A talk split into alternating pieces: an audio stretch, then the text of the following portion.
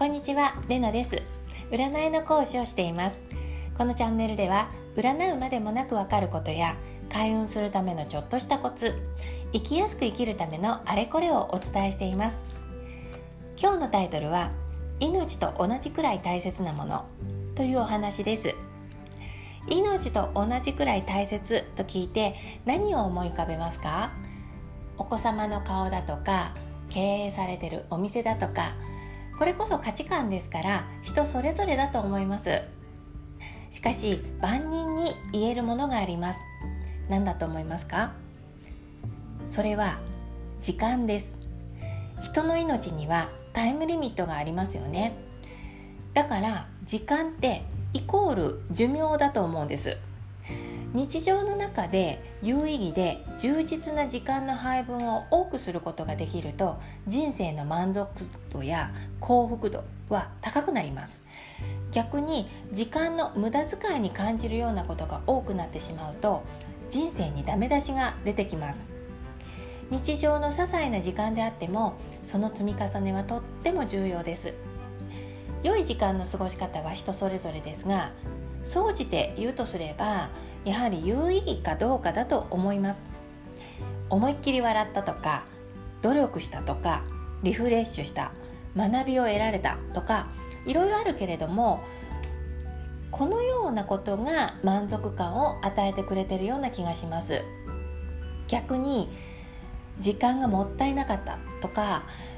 時間の無駄遣いをしてしまったとか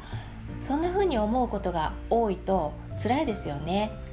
当然満足も得られません。だから時間は大切にねと言っても私たちの日常にはそう簡単に変えられないしがらみが多くあります。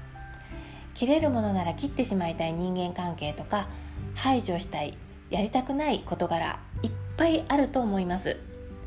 これらを良い人生のために徹底的に排除する。というのは無理です。必ずどんな時もどんな事柄にも1から2割ぐらいは喜ばしくないものは含まれます。なぜならこの世の中には100点満点のものとか0点のものって存在しないからです。だから私たちはその割合をなるべく良い方向へ傾けることしかできないということになります。7対3の割合でバランスが取れてるといいと思います。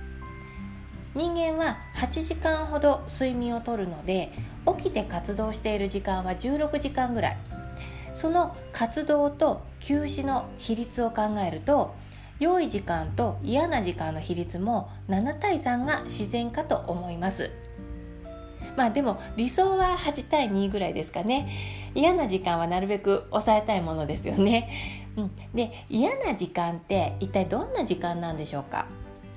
私の場合は望まない人間関係の中で過ごす時間だとかあとグダグダしたミーティングとかですかね、うん、でフリーランスになったのでミーティングなどはもうないんですけれども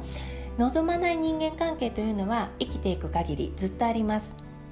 これらを嫌だ嫌いだっていうふうに追い詰めてしまうと底なし沼になってしまうので私の場合は今これは自分を鍛える修行の時間なんだとか今私は反面教師から授業を受けているんだとか そんな風に言い聞かせて挑むようにしています。心の持ち方あと定義の一つで意味合いも変わることがあります。是非有意義な時間配分を多くするように頑張ってみてください。では今日のお話が誰かの何かのお役に立てていたら嬉しく思いますではまた。